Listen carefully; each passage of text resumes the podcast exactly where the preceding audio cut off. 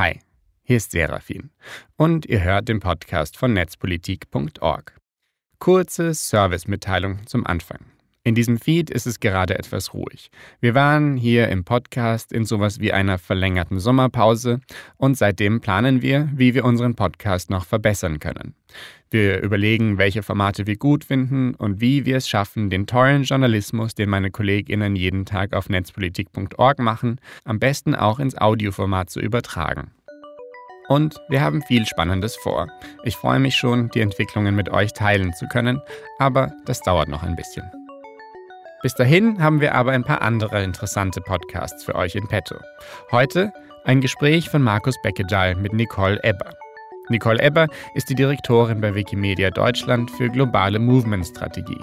Wikipedia ist ja schon lange viel mehr als die Website, wo ich vor 15 Jahren meine Hausaufgaben abgeschrieben habe, sondern sie ist eine globale Bewegung, die sich für den freien Zugang zu Wissen einsetzt.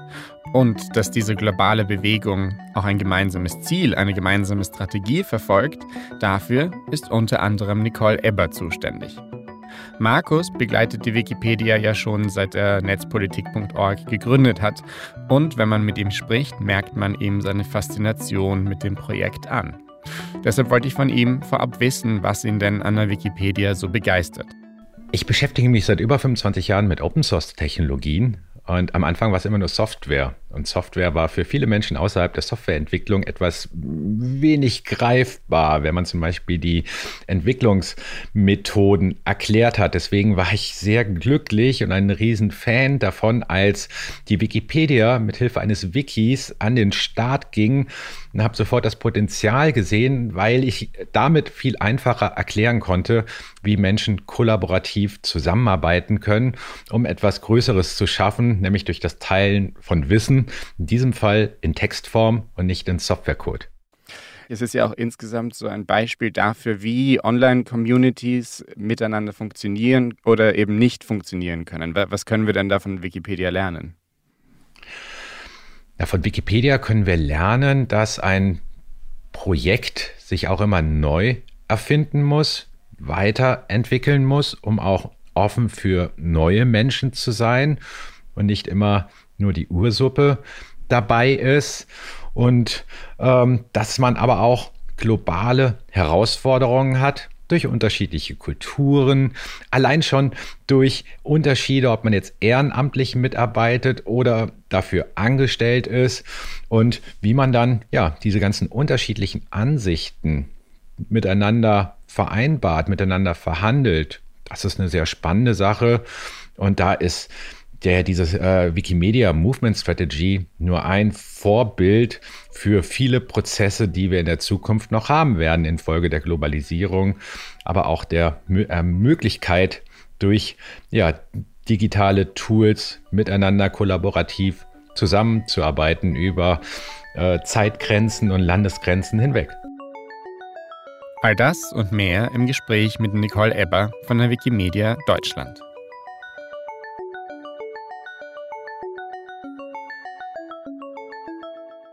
Vielleicht kannst du mal kurz erklären, wer ist Wikimedia Deutschland nochmal und was machst du da?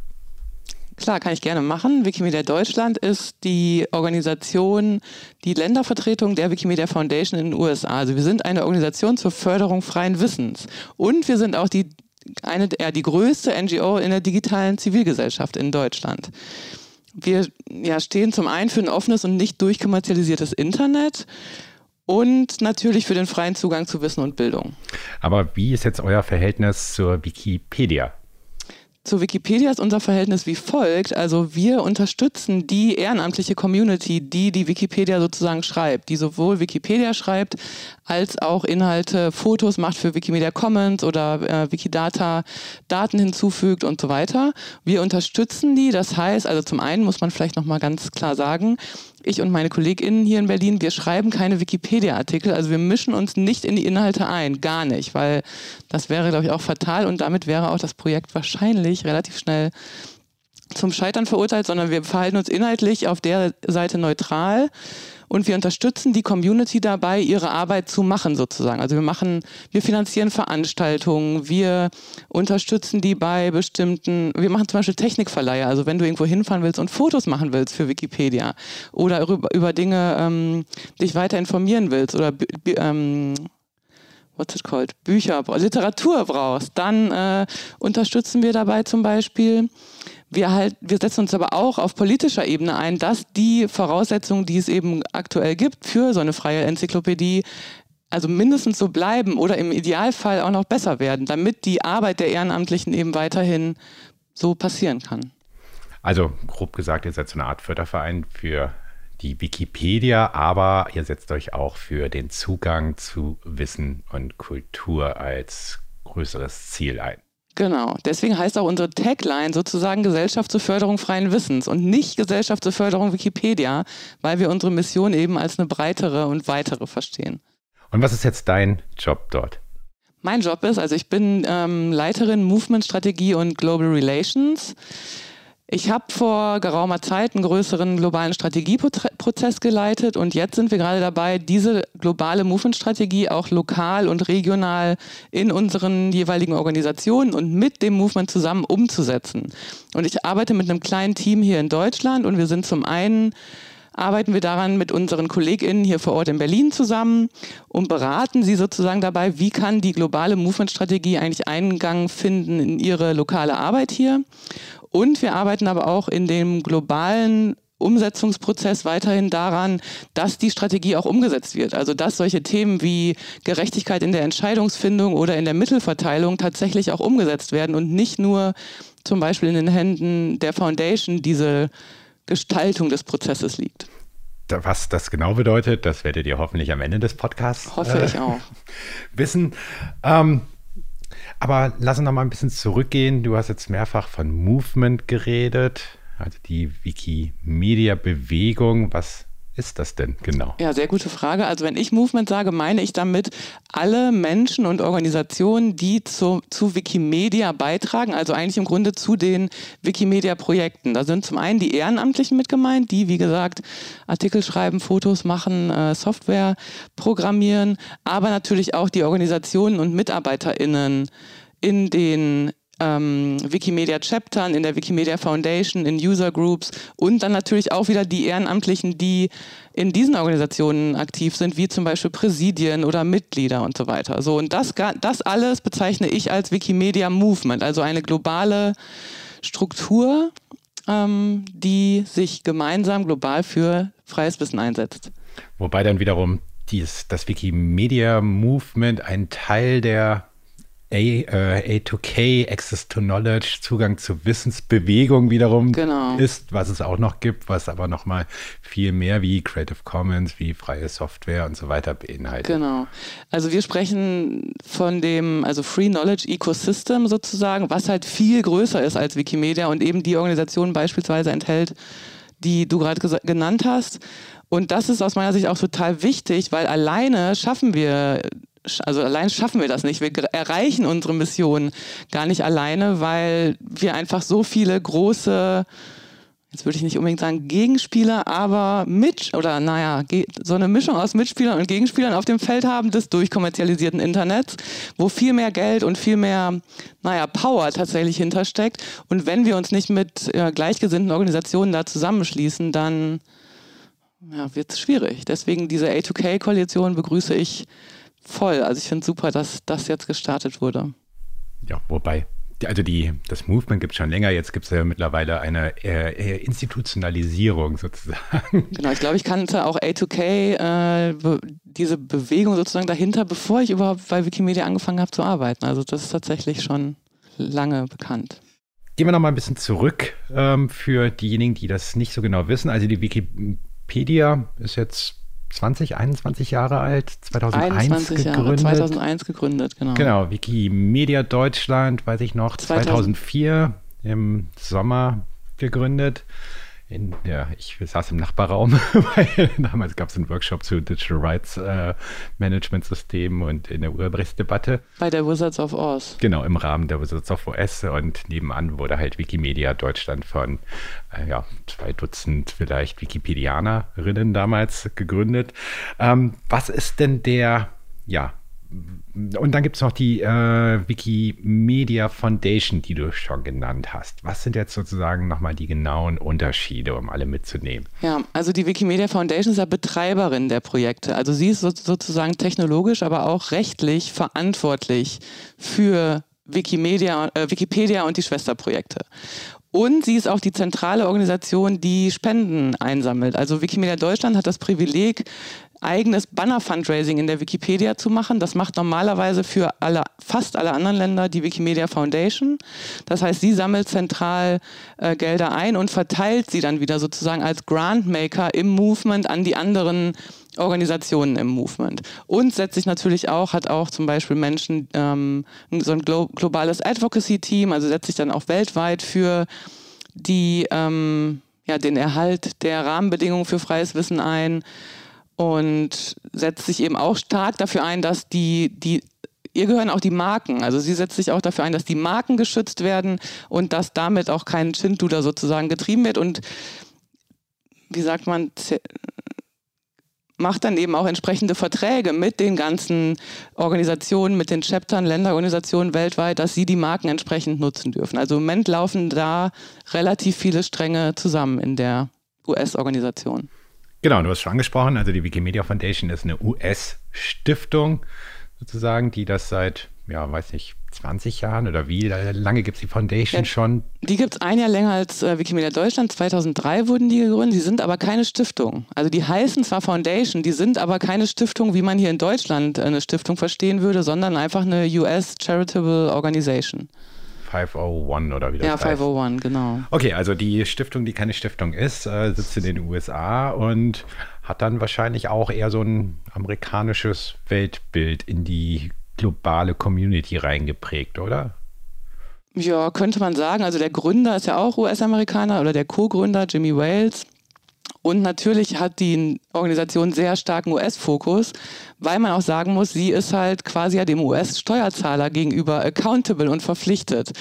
Ähm, während alle anderen Organisationen im Movement Mitgliederorganisationen sind, so wie auch Wikimedia Deutschland. Wir haben irgendwie äh, 100.000 Mitglieder. Davon sind auch sind einige paar tausend auch aktive Mitglieder, die bei uns mitwählen, die unser Präsidium beispielsweise wählen. Die Foundation ist die einzige Organisation, die eben keine Mitglieder hat. Das heißt, das oberste Entscheidungsgremium bei denen ist das Board of Trustees, also sozusagen das Kuratorium. Und dieses Board of Trustees ist natürlich der US-Organisation gegenüber verpflichtet, muss im Interesse der US-Organisation agieren und nicht zwingend im Interesse des Movements. Oft sind die Interessen vielleicht dieselben, aber manchmal eben auch nicht. Und dann kommt man in, so ein, in diese Situation, okay, wir haben da diese US-Organisation, die teilweise sich als globale Organisation versteht, aber eigentlich dafür gar nicht, oder was heißt eigentlich, also dafür eigentlich die, gar nicht die Legitimation hat, globale Entscheidungen fürs gesamte Movement zu treffen. Und da kommst du sozusagen ins Spiel. Oder wie kommst du da eigentlich jetzt ins da Spiel, sozusagen Spiel. als Wikimedia Deutschland ein Movement Strategy Prozess ähm, geleitet zu haben? Genau. Also ich arbeite ja schon seit zwölf Jahren, zwölfeinhalb Jahren jetzt bei Wikimedia Deutschland und habe mich da schon recht früh für die ganzen Themen Organisationsstrukturen, Governance, Mittelverteilung, Gerechtigkeit interessiert und eingesetzt und habe auch früher schon mal dazu Projekte geleitet, Chapters Dialogue zum Beispiel, wo es darum ging, von den ganzen globalen äh, Länderorganisationen rauszufinden, was sind eigentlich eure, Challenge, äh, eure Herausforderungen, eure was braucht ihr, wie arbeitet ihr zusammen und wie stellt ihr euch eigentlich eine, die Zukunft für Wikimedia vor? Und dieser Strategieprozess ist eigentlich die Fortsetzung von dem, von diesem Chapters Dialog. Also die Fragen, die wir am, am Ende des Chapters Dialogs gestellt haben, wer, wurden dann jetzt eigentlich in diesem Movement-Strategieprozess teilweise zumindest beantwortet. Ursprünglich hat Catherine Maher, die war die Geschäftsführerin der Wikimedia Foundation im Jahr 2016. Da ist Wikipedia ja 15 Jahre alt geworden und da hat Catherine Mayer gesagt, okay, wie soll es eigentlich weitergehen? Wofür wollen wir eigentlich in den nächsten 15 Jahren stehen? Was wollen wir gemeinsam aufgebaut haben? Und auch, was, what's beyond the encyclopedia? Also was ist da noch mehr, wie wir uns für freies Wissen einsetzen können? Und sie hat dann tatsächlich von der Foundation aus den globalen Strategieprozess gestartet im Jahr 2017 und da habe ich schon mitgearbeitet. Da war ich sozusagen für die Länderorganisationen zuständig, dass die alle sich beteiligen können an dem globalen Prozess. Und 2018 ging es dann weiter. Nach der strategischen Ausrichtung sollten dann, also wollten wir dann Empfehlungen für das Zukunft, die Zukunft des Movements erarbeiten. Und da war ich halt eine derjenigen, die gesagt hat, ich bin am Start, ich ich finde, das ist gerade die wichtigste Aufgabe in unserem Movement, die hier zu übernehmen ist. Und wer, wenn nicht ich, sollte das eigentlich machen? Und in dem Moment haben wir dann quasi gemeinsam mit Wikimedia Deutschland und der Foundation den Prozess gestartet, finanziert von der Foundation, aber eben halt mit meiner Arbeitskraft, die äh, ich da reingegeben habe und mir dann eben ein Team zusammengestellt habe, welches auch von der Foundation komplett finanziert wurde. Und wir hatten halt immer von Wikimedia Deutschland uns natürlich auch aktiv mit in den Prozess eingebracht, in bestimmte Arbeitsgruppen und so weiter. Aber ich war halt diejenige, die sich so ein bisschen aus der inhaltlichen Arbeit bei Wikimedia Deutschland rausgenommen hat, um diesen Prozess dann in der Zeit zu leiten. Also nochmal quasi zusammengefasst, die Idee hinter diesem ganzen Prozess war so eine Agenda 2030 zu schaffen wohin man arbeitet und gleichzeitig stand man vor der Herausforderung, dass ähm, die Wikipedia ein globales Projekt ist. Bisher, bis zu dem Zeitpunkt des Startes dieses Prozesses, eher eine amerikanisch zentrierte äh, Nichtregierungsorganisation darstellte, wo sich aber in vielen Ländern unterschiedliche Chapters, also Communities, Organisationen wie äh, Wikimedia Deutschland gegründet hatten. Und dann ging es darum, okay, was ist die gemeinsame Vision? Wie können wir zusammenarbeiten? Wie können wir eigentlich auch diese Idee oder diese globale, vernetzte Organisation globalisieren?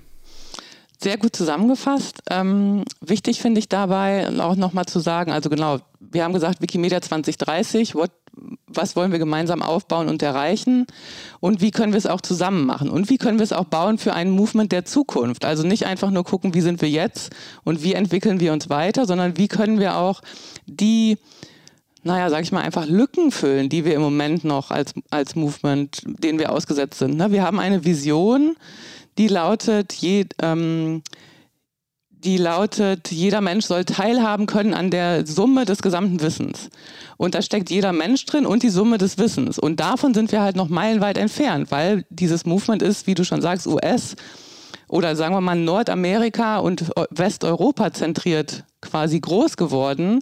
Die meisten Inhalte sind zum Beispiel in der englischsprachigen und deutschsprachigen Wikipedia. Da sind auch sehr viel, viele äh, der freiwilligen Autoren.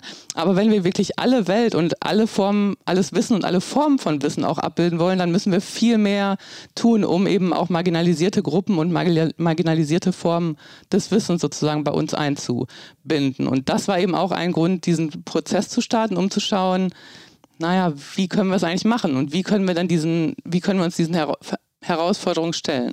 Was waren denn weitere Herausforderungen? Also, das ist schon ein bisschen angesprochen, margin äh, marginalisiertes Wissen, äh, äh, ziemliche Dominanz, sagen wir mal, von westlich äh, industriellen ähm, Gesellschaften, vielleicht ein Bildungs, äh, sozusagen eine Bildungsdominanz auch noch. Genau, also also sehr viele Leute, die bei uns mitmachen, die bei, den, bei Wikipedia mitmachen, sind auf einem hohen Bildungsniveau. Also viel, manche sagen auch weiße alte Männer. Ich finde das so ein bisschen abgenudelt, diese Formulierung, weil ein bisschen diverser sind wir halt schon. Aber wie kann man da auch, damit meine ich auch nicht nur, dass man Menschen und Gruppen aus ganz anderen Ländern äh, mit reinbringt, sondern auch schaut, was denn hier, welche Gruppen sind denn hier vor Ort eigentlich nicht äh, repräsentiert. Zum einen Frauen tatsächlich, also das ist tatsächlich immer noch die, äh, eine Herausforderung, aber auch beispielsweise MigrantInnen oder ähm, ganz banal gesagt auch HandwerkerInnen oder so, die Wissen haben, die eigentlich eben nicht, bis jetzt noch nicht abgedeckt äh, sind. Da kann ich mir vorstellen, dass, sagen wir mal, Geld also wer hat wie viel Geld zur Verfügung, auch eine Rolle spielt in so einem globalen Movement. Wikimedia Deutschland durch die eigene Spendensammelei, wir kennen sie alle, sozusagen die Spendenbanner, hat sehr viel Geld.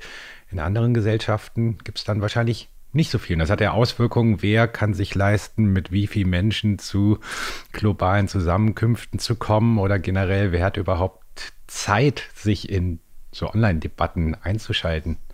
Ja, absolut. Wir agieren hier natürlich aus einer super privilegierten Position heraus, weil zum einen, wie gesagt, wir sammeln äh, selber Spenden ein. Wir geben das, davon zwar einen Großteil weiter an die USA, die, die dann, also an die Wikimedia Foundation, die sie dann wiederum auch teilweise im globalen Movement weiterverteilt.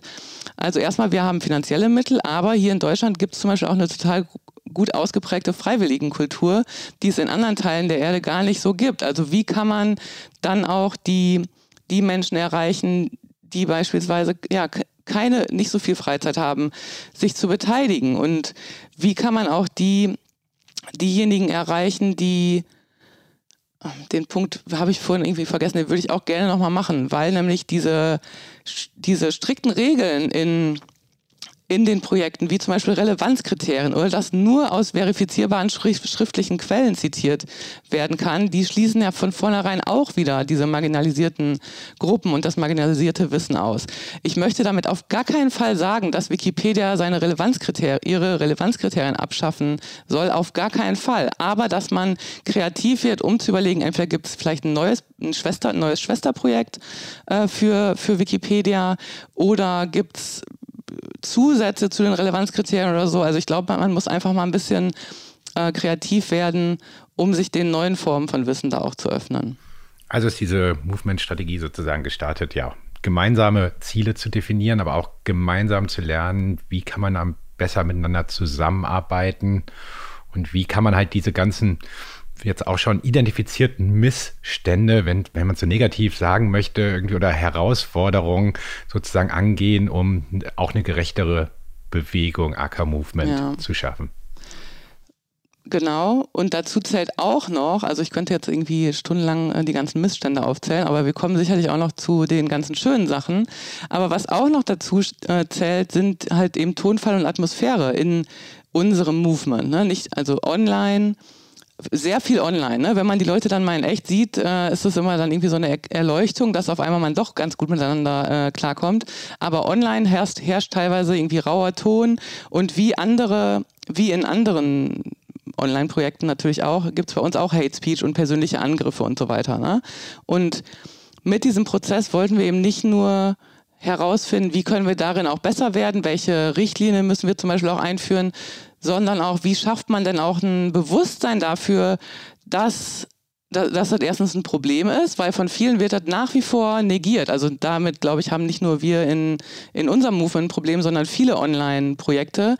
Einfach, es ist ein Problem, es ist halt oft kein Problem für die sowieso Privilegierten, aber für die Betroffenen natürlich. Und wie willst du ein Movement der Zukunft bauen, wenn du dich nicht öffnest auch für Neue? Also den, den Punkt würde ich auch noch gerne machen, weil ich den eben sehr wichtig finde.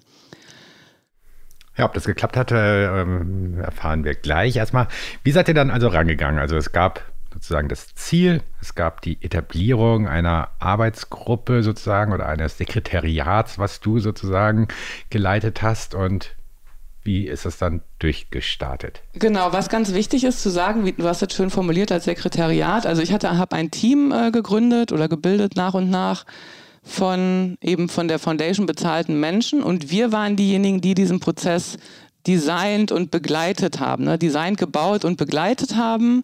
Wir haben nicht an den Inhalten mitgearbeitet, sondern wir haben neuen Arbeitsgruppen aufgebaut, aufgebaut und dann begleitet und unterstützt. Und diese Arbeitsgruppen waren die Agents of Change, so haben wir sie immer genannt, die ähm, deren Aufgabe es dann war, Empfehlungen für die Zukunft unseres Movements zu bauen, zu ganz vielen unterschiedlichen Themen. Also ich kann mal ein paar nennen, damit das ein bisschen plastischer wird.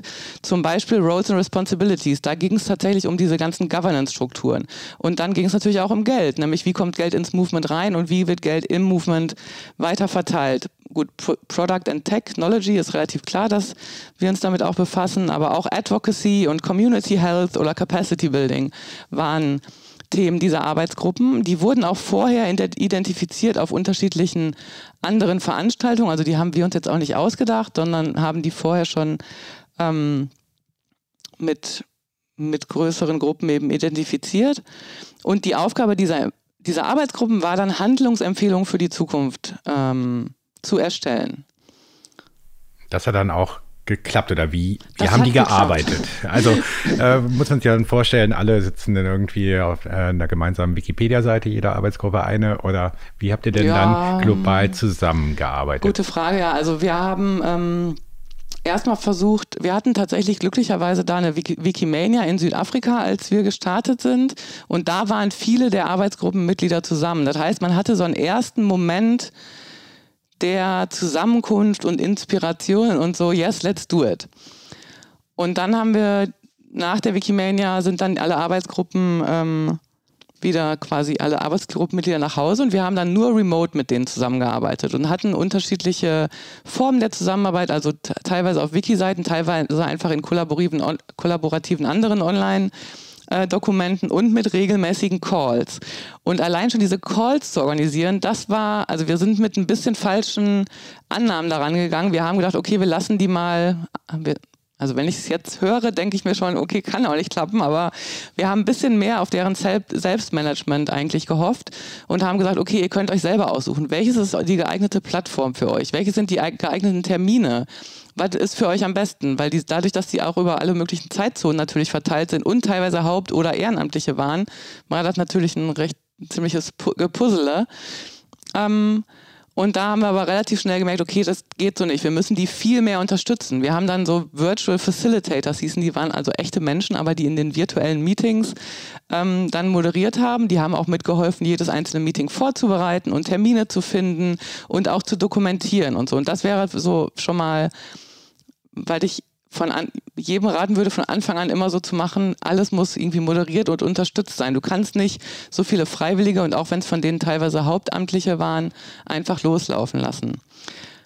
Aber die sind dann irgendwann losgelaufen tatsächlich und haben sich als Gruppen dann zusammengefunden, haben sich regelmäßig getroffen. Manchmal hatten sie auch ähm, In-Person-Termine, die dann immer wirklich dazu beigetragen haben, dass richtig viel geschafft wurde. Also so, so viel wir auch ein Online-Movement sind, so viel braucht man auch trotzdem äh, Momente der, des Zusammenseins im, im persönlichen, in persönlichen Treffen. Ne? Und jetzt muss man auch noch dazu sagen, die Arbeitsgruppen haben nicht ganz alleine diese Empfehlung entwickelt, sondern auch wieder in Konsultationsprozessen.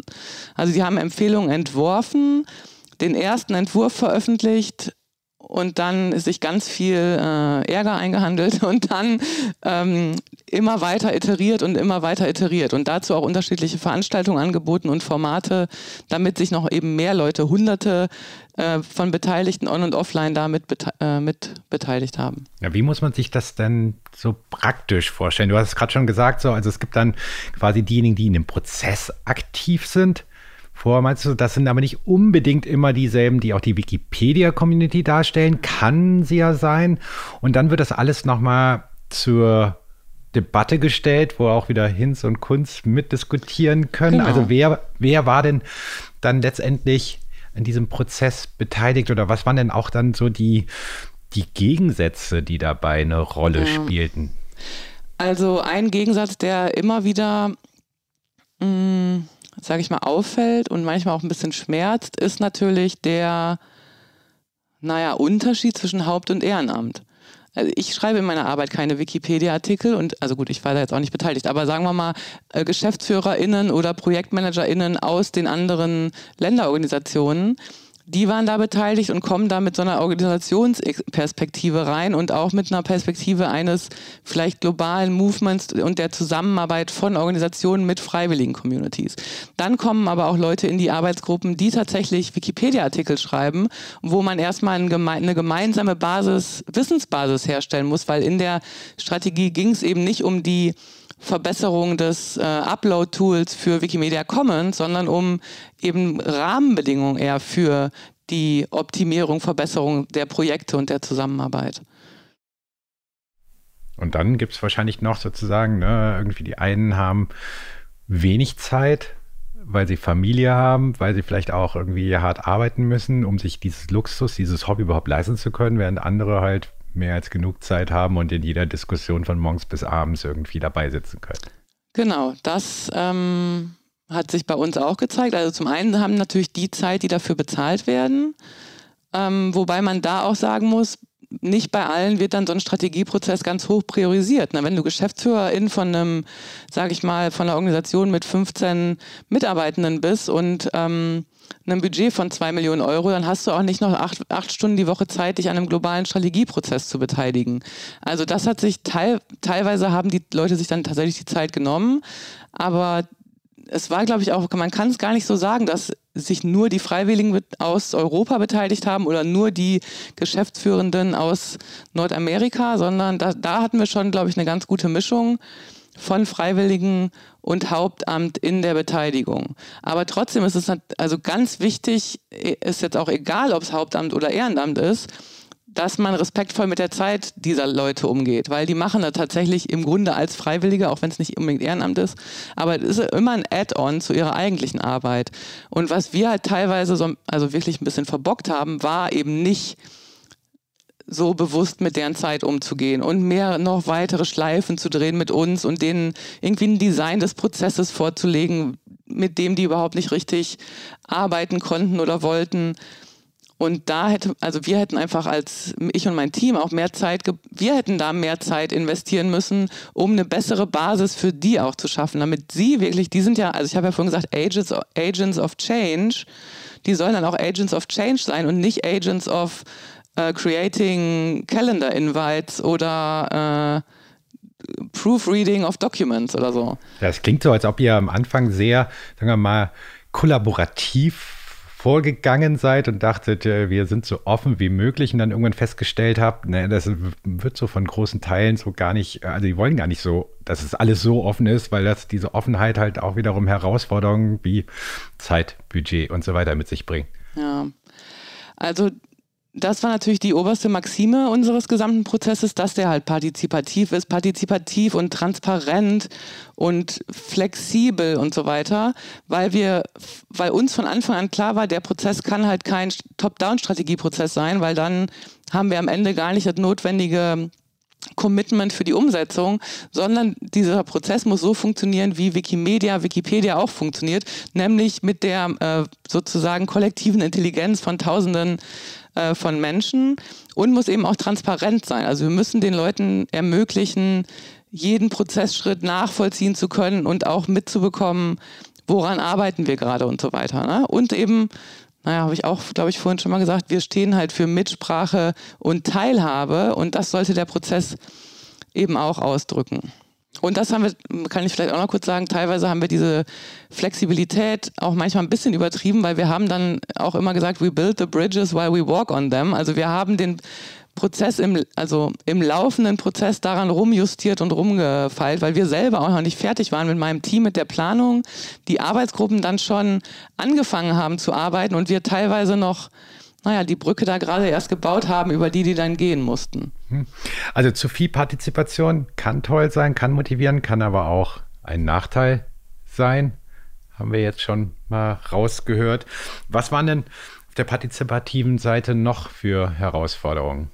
Das dauert halt alles ewig. also, wie kommt man da überhaupt zu Lösungen? Habt ihr dann zum Schluss irgendwie Märzabstimmung gemacht oder so lange weiter diskutiert, bis alle irgendwie einer Meinung waren und keiner mehr ein Veto eingelegt hat? Ja, zweiteres eigentlich. Also, wir haben eigentlich keine Abstimmung gemacht. Es war dann, glaube ich, teilweise auch oh, so ein bisschen natürliche Selektion. Also, irgendwie die, die den längsten Atem hatten, haben dann am Ende halt die finale Version geschrieben. Wir hatten leider äh, den, naja, den Fehler gemacht oder sagen wir mal ähm, vermisst, wie heißt das? We missed to do that. Ähm, wir haben ver versäumt, genau. Wir haben am Anfang versäumt, ganz klar zu klären, welche wer hat welche Mandate, wer entscheidet am Ende. Entscheiden die Arbeitsgruppen über die finale ähm, Version der Empfehlung oder muss die Community mit einem Voting da nochmal drüber abstimmen? Und wer ist überhaupt in den Arbeitsgruppen drin? Ja gut, das, dazu haben wir ein Komitee gegründet und dieses Komitee hat dann die Arbeitsgruppen entsprechend ausgewählt. Also die haben jetzt auch wir als Team nicht gewählt, weil das hätte schon den ersten Riesenaufschrei gegeben. Aber da, da, selbst da muss man ja schon anfangen bei der Partizipation, dass du nicht als Team, als Teamleiterin sozusagen dir die Leute auswählst, die dann in den Arbeitsgruppen sind, sondern auch das haben wir schon auf eine partizipative weise gemacht. Ne? Und dann hat man immer noch, also kann ich noch sagen, ein Problem mit dieser oder eine Herausforderung mit der äh, Partizipation neben dem, es dauert halt alles ewig, ist auch, man macht es eigentlich nie allen recht. Also entweder fühlen sich Leute total überkonsultiert, manche haben uns auch vorgeworfen, boah, ihr schmeißt hier Walls of Text in unsere Richtung.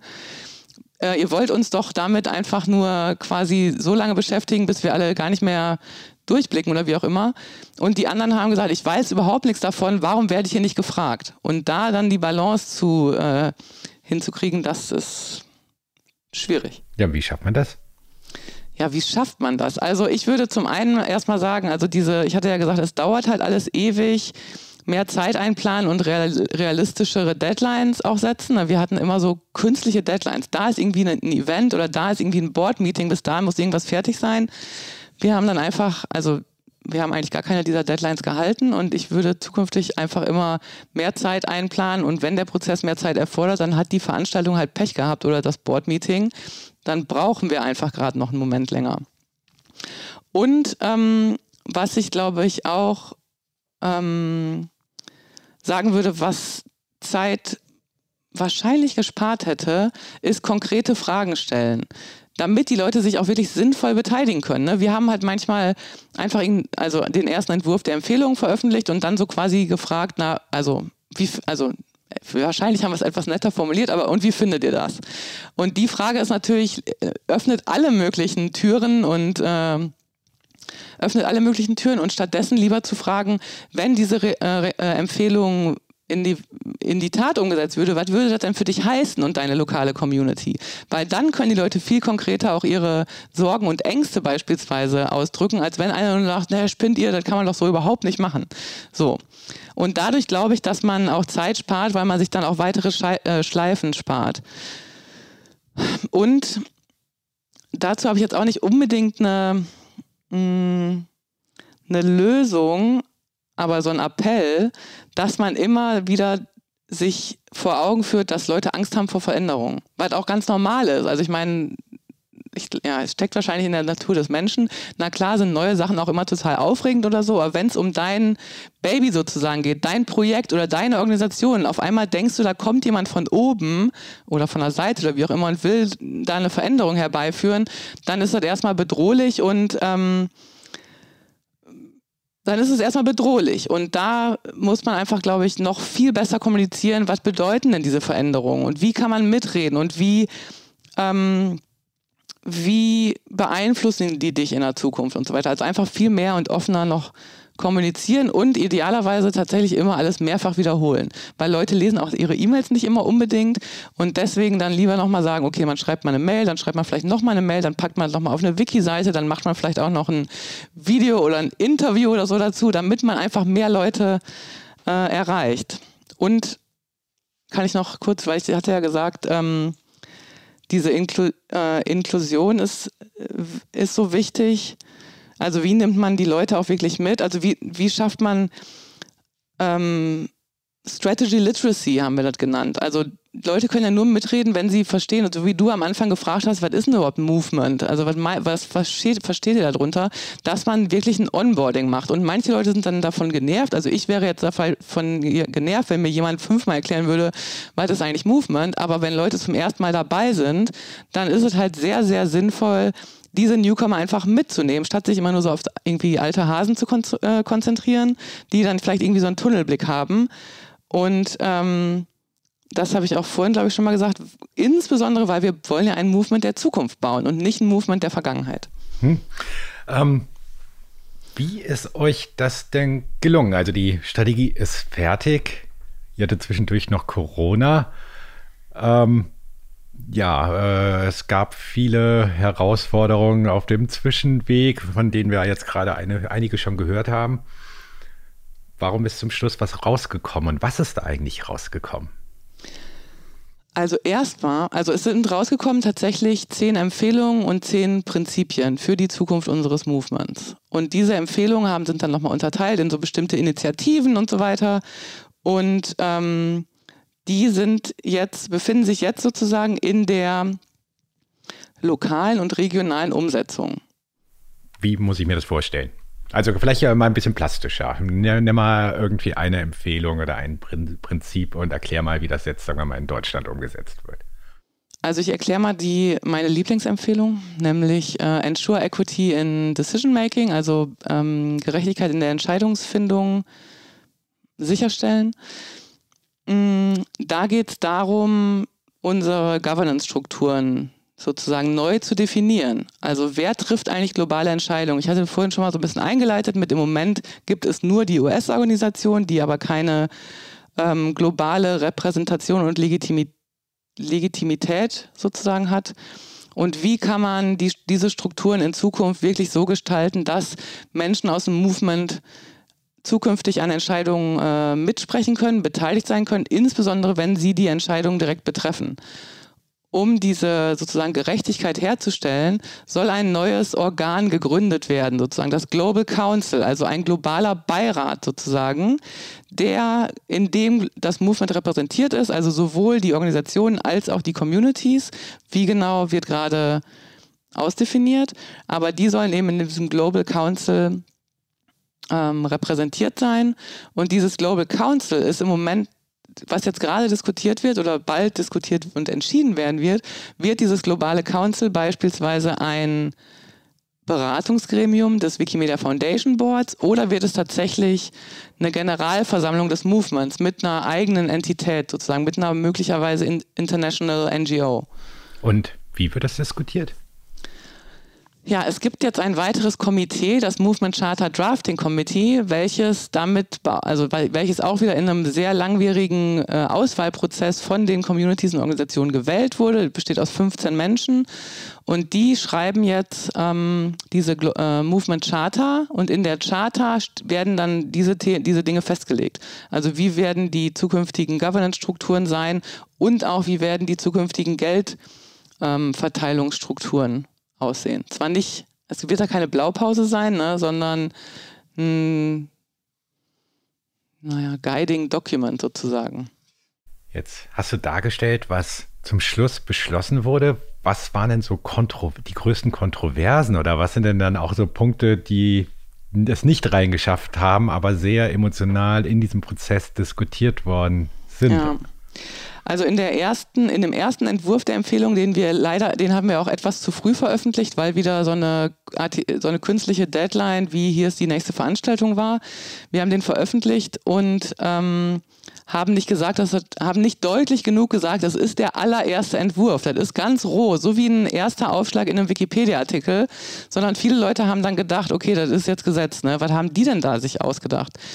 Und da stand zum Beispiel in einer Empfehlung drin, dass die Creative Commons Lizenz geändert wird. Dass man vorschlägt, die Creative Commons Lizenz zu ändern, weil zum Beispiel in der Zusammenarbeit mit äh, kulturellen Einrichtungen wie Museen oft das Hindernis ist, dieses, dass, dass die Werke auch für kommerzielle Zwecke eingesetzt werden können.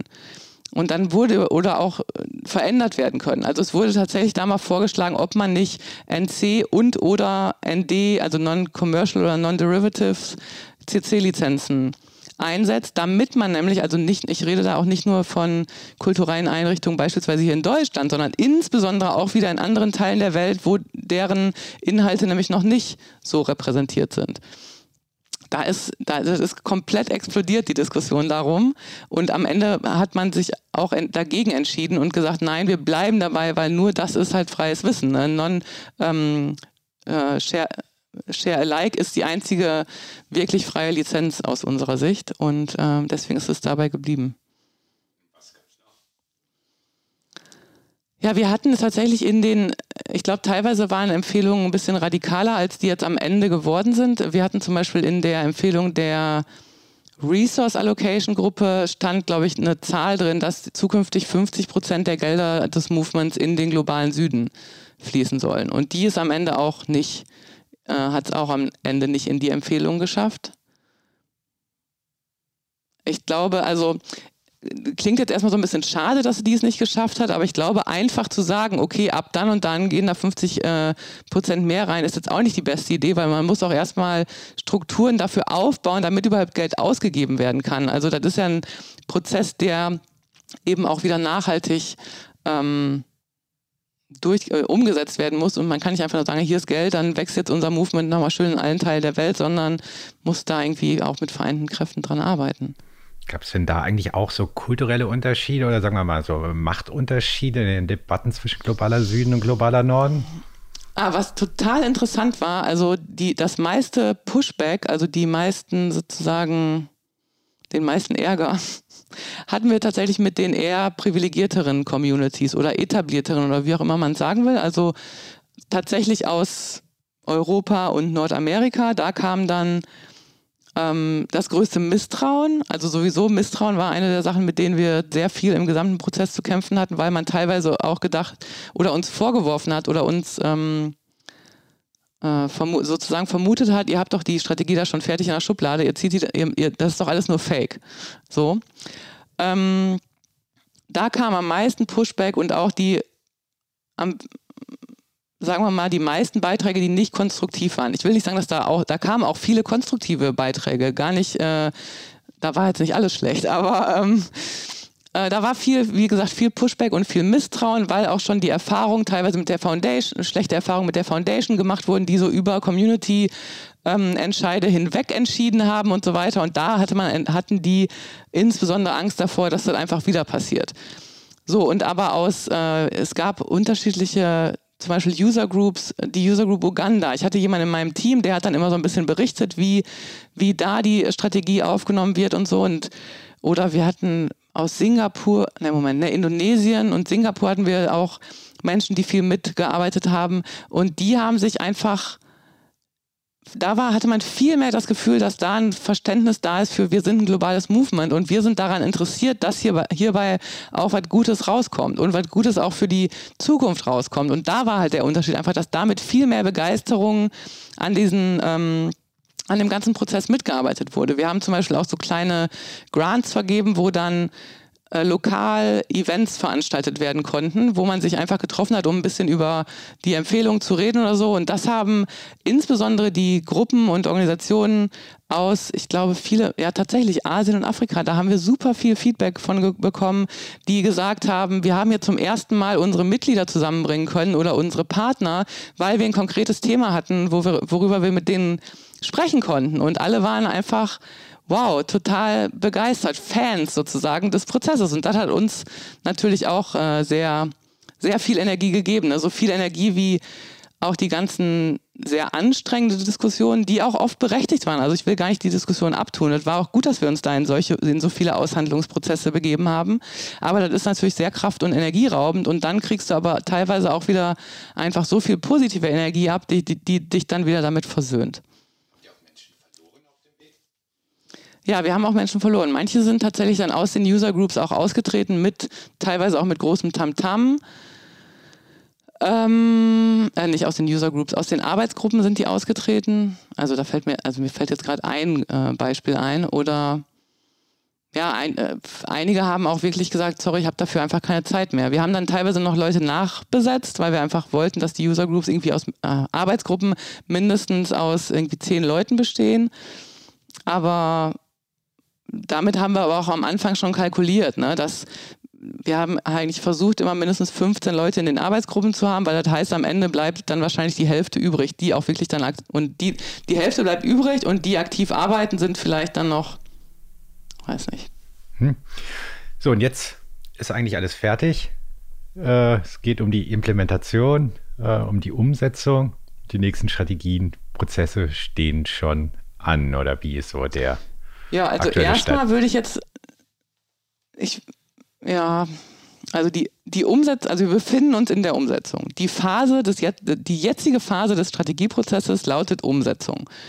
Und in einigen Bereichen, wie gesagt, äh, globale Governance und globale Mittelverteilung und so, da stecken wir wirklich noch in ganz vielen Aushandlungsprozessen, die sind die gehen quasi auch teilweise gerade erst los. Die Pandemie hat uns wirklich total viel Energie und Zeit und Engagement genommen, muss man einfach sagen. Ne? Wir hatten mit Ende der, der oder mit Veröffentlichung der äh, Empfehlungen, das war im Mai 2020, hatten wir ein super hohes Level an Energie und Zusammenarbeit und wir haben das Gefühl, wir sind ein globales Movement und endlich wieder Vertrauen aufgebaut. Also da war wirklich, da waren fast schon paradiesische Zustände. Dann kam die Pandemie und dann hat man sich nicht mehr gesehen und Leute hatten natürlich auch andere Sorgen. Also ich will jetzt auch nicht alles nur auf man hat sich nicht mehr gesehen schieben, aber Leute hatten einfach andere Sorgen und waren dann auch, wenn man dann globale Meetings äh, online hatte, um bestimmte Dinge auszuhandeln, auch schon so ein bisschen äh, wie, äh, übersättigt von Online-Meetings. Ich meine, wir haben das ganze Jahr 2020 wahrscheinlich alle in Online-Meetings verbracht. Deswegen ging dann die Kurve wieder nach unten. Und jetzt so langsam haben wir das Gefühl, dass die globalen Debatten ja wieder, wieder an Fahrt aufnehmen. Also die globalen Debatten um die Governance und um Hubs, das sind so thematische und regionale Knotenpunkte, wo ganz viel Energie gerade drin steckt. Ähm, und dann passiert ja aber auch noch total viel, von dem jetzt gar nicht alle unbedingt mitbekommen. Also wenn sich die Leute diese Empfehlungen und Prinzipien anschauen und überlegen, wie kann ich das lokal umsetzen, sind sie vielleicht mit der lokalen Umsetzung so beschäftigt, dass sie nicht irgendwie noch großartig darüber rumposaunen im Movement, sondern einfach erstmal zusehen, dass es bei sich äh, lokal umsetzen. Also wir sind äh, da in der Umsetzung, aber man kann auch sagen, ähm, so einfach ist es nicht. Also ne, ist jetzt nicht einfach, dass man sagt, okay, ist jetzt fertig und wir setzen um, sondern sind jetzt trotzdem wieder ja weitere große Fragen offen, nämlich zum Beispiel, also womit fängt man jetzt eigentlich an? Also ich hatte ja gesagt, diese Governance-Diskussion, ja, die fangen jetzt so langsam an. Muss man mit allem anderen dann warten oder kann man auch die programmatischen Initiativen schon mal, ähm, schon mal angehen? Und wie steuert man das eigentlich? Sagt man den Leuten nur, worauf hast du Bock? Oder sagt, macht man irgendwelche Quota oder so, dass fünf Organisationen darauf hinarbeiten und fünf darauf? Wer steuert das eigentlich? Ja, das ist auch noch die andere Frage. Also da... Äh, also die, es gibt in der Wikimedia Foundation auch ein Team, ähm, Global Strategy und no, Movement Strategy and Governance heißen die. Die moderieren ziemlich viele der Prozesse weiterhin und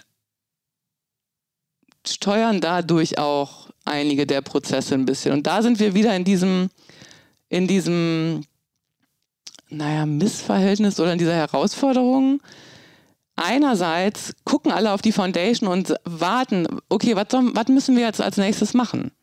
Und in, sind in so einer komischen Abwarte- und Konsumhaltung. Und wenn aber die Foundation andersrum kommt und sagt, ja, hier und hier ist jetzt die und die Entscheidung getroffen, dann drehen und dann wieder alle durch und sagen, was erlauben die sich überhaupt jetzt hier so eine Ansage zu machen? Also da wird auch gerade so ein bisschen ausbalanciert. Ähm, wie kann man das eigentlich auch auf mehr auf ähm, ja, wie kann man da auch zu mehr Subsidiarität in der Umsetzung selber oder in der Entscheidung selber kommen? Und naja, wir sind da noch weit von entfernt, da einen idealen Zustand erreicht zu haben, weil halt einfach auch die Abhängigkeit der Foundation immer wieder mit reinspielt. Ne? Die meisten Organisationen werden von der Wikimedia Foundation finanziert. Wenn die jetzt da irgendwie ausbrechen und, die und einen Alleingang machen, dann kann halt sein, dass du nächstes Jahr, also das ist so extrem noch nie vorgekommen, aber natürlich hat man immer so ein bisschen die Befürchtung, okay, kriege ich denn nächstes Jahr trotzdem, habe ich denn mein Geld, um äh, meine Mitarbeitenden zu finanzieren und so weiter. Ja klar, so Abhängigkeiten führen auch immer so zur Selbstzensur. So genau, genau. Und im Grunde muss die Foundation jetzt gerade ihren Proze den Prozess steuern und finanzieren, der sozusagen ihre, die Umverteilung ihrer Macht zum Ergebnis haben ich sage jetzt mal, wird ganz äh, mutig. Und ja, da ist auch die Frage, wie sehr begeben sie die sich da eigentlich rein? Das ist auch noch eine große Frage. Wie sehr begibt sich inhaltlich die global, äh, die zentrale US-Organisation da rein? Einige Leute sagen, die sollen sich gar nicht einmischen. Wir machen das alles alleine hier als Communities und Organisationen. Aus meiner Sicht ist das falsch, weil natürlich brauchen wir die ähm, Mitarbeit und Mitsprache und so weiter der Wikimedia Foundation, weil wenn die nachher diejenigen sind, die zum Beispiel Privilegien abgeben müssen, müssen die auch in dem Prozess dahin beteiligt sein, weil sonst können die am Ende einfach sagen, ja, pff, ihr habt da irgendwas erarbeitet, we don't care, wir machen hier unser Ding weiter, sondern ähm, die Foundation ist ja genauso Teil des Movements wie die anderen auch. Also dieses Gefühl von, wir sind ein globales Movement, da kommt wahrscheinlich so ein bisschen drauf an, wen du fragst. Also einige sehen die Foundation da ganz klar mit da drin, andere würden sagen, ja, es gibt einmal das Movement und dann gibt es die Foundation. Und da reiben sich gerade auch noch die äh, Menschen und Organisationen dran auf. Ja, und wie ist jetzt dein Fazit nach vier Jahren, fünf Jahren Prozess? Also mein Fazit ist zum einen, und also das finde ich eigentlich das wichtigste Fazit, der, der Weg ist genauso wichtig wie das Ziel. Oder der Weg, ne, der Weg ist das Ziel sozusagen. Also der Prozess ist genauso wichtig wie das Produkt. Ich hatte ja vorhin schon mal gesagt, dass die Ergebnisse eigentlich gar nicht so radikal und bahnbrechend sind, als wenn wir beide uns jetzt zum Beispiel hinsetzen würden und äh, so eine Strategie schreiben würden. Da hätten wir wahrscheinlich die tollsten Ideen und so. Aber wenn man zu so einem Konsens in ganz vielen verschiedenen Konsultationen kommen möchte oder Konsens oder Konsent, also hatten wir ja gesagt, es gab nicht so ein ganz klares äh, Verfahren, dann ist das nicht radikal, weil man immer an den Rändern sozusagen abschneidet. Ähm, trotzdem finde ich aber, dass die Ergebnisse super gut sind. Also weil, also sagen wir mal, super gut. Also besser, auf jeden Fall besser als erwartet. Wenn mir nämlich jemand vor zehn Jahren diese Empfehlung gezeigt hätte, ne, wenn, man, wenn man mir zum Beispiel 2013, wo ich den Chapters Dialog gemacht habe, gesagt hätte, ach guck mal hier, chill out, ne, in zehn Jahren werdet ihr schon viel weiter sein und werdet offen über Macht und Geldverhältnisse und so weiter reden, dann hätte ich das wahrscheinlich nicht geglaubt. Ähm, und jetzt ist es aber soweit. Also wir reden da einigermaßen offen drüber, über gerechte Verteilung von Macht und Geld, statt halt immer, also tatsächlich auf Veranstaltungen. Ich hatte, vor, wir haben vor kurzem hier eine äh, globale Veranstaltung gehabt, zum ersten Mal wieder in Person. Und da wurde tatsächlich auf der Bühne und in den Workshops darüber geredet, statt nur beim Essen oder abends dann äh, hinter vorgehaltener Hand beim Bier. Okay, also das klingt ja spannend, interessant. Gibt es vergleichbare eigentlich Prozesse von anderen Movements, die dir so bekannt sind? Nein.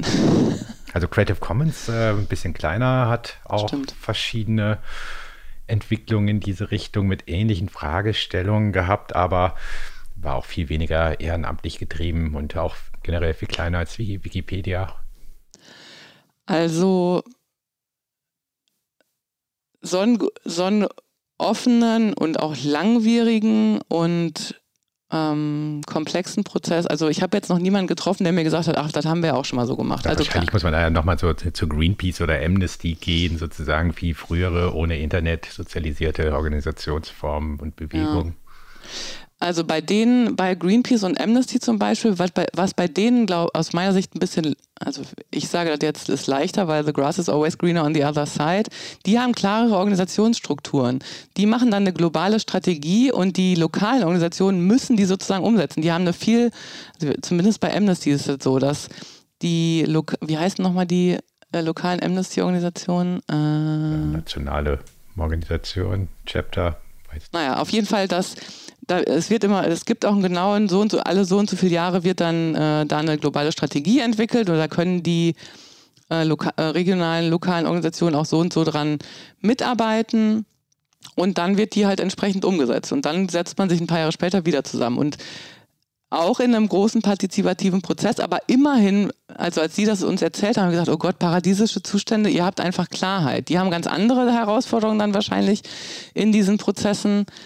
Aber ähm, wir sind ja noch im Vergleich zu den ganzen Organisationen total jung. Also wie gesagt, Wikipedia gibt es jetzt seit 21, äh, 21 Jahren und die Organisation noch, äh, noch weniger lange.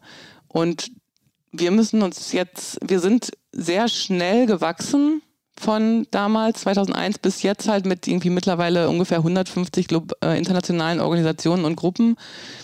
Und jetzt müssen wir gucken, wie können wir unsere Strukturen dementsprechend äh, updaten und verbessern.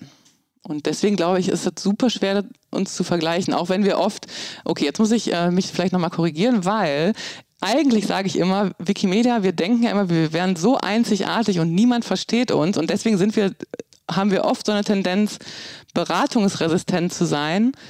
Aber ähm, es gibt natürlich total viele Themen, wo wir lernen können von diesen etablierten Organisationen. Ne? Wir haben gerade auch ähm, mit acht internationalen NGOs gesprochen, um uns deren ähm, Einnahmen, also Mittelgenerierung und Verteilung anzuschauen und zu gucken, was können wir eigentlich von denen lernen und so weiter. Und da sind eigentlich wir diejenigen, die so ein total althergebrachtes Modell noch fahren und wo wir uns dringend mal äh, umschauen sollten, wie machen das eigentlich andere Organisationen. Ja, das war ein schönes Schlusswort. Ja, vielen Dank für deine Insights. Bis zum nächsten Mal und schönen Abend. Ja, vielen Dank für die Einladung. Markus Beckedahl im Gespräch mit Nicole Ebber. Director of Movement Strategy und Global Relations bei der Wikimedia Deutschland. Mehr Infos zu Nicole und unsere laufende Berichterstattung zur Wikipedia findet ihr auf netzpolitik.org. Zum Abschluss unser üblicher Hinweis. Netzpolitik.org ist komplett spendenfinanziert. Keine Werbung, keine anderen Interessen spielen hier eine Rolle. Und wenn ihr diesen unabhängigen Journalismus unterstützen wollt, dann könnt ihr das mit einer Spende tun. Und empfehlt uns gerne weiter, gebt uns eine Bewertung oder schreibt uns mit Feedback. Ihr erreicht mich jederzeit unter serafin.dinges.netzpolitik.org. Das war's für heute. Wir hören uns ganz bald wieder. Bis dann.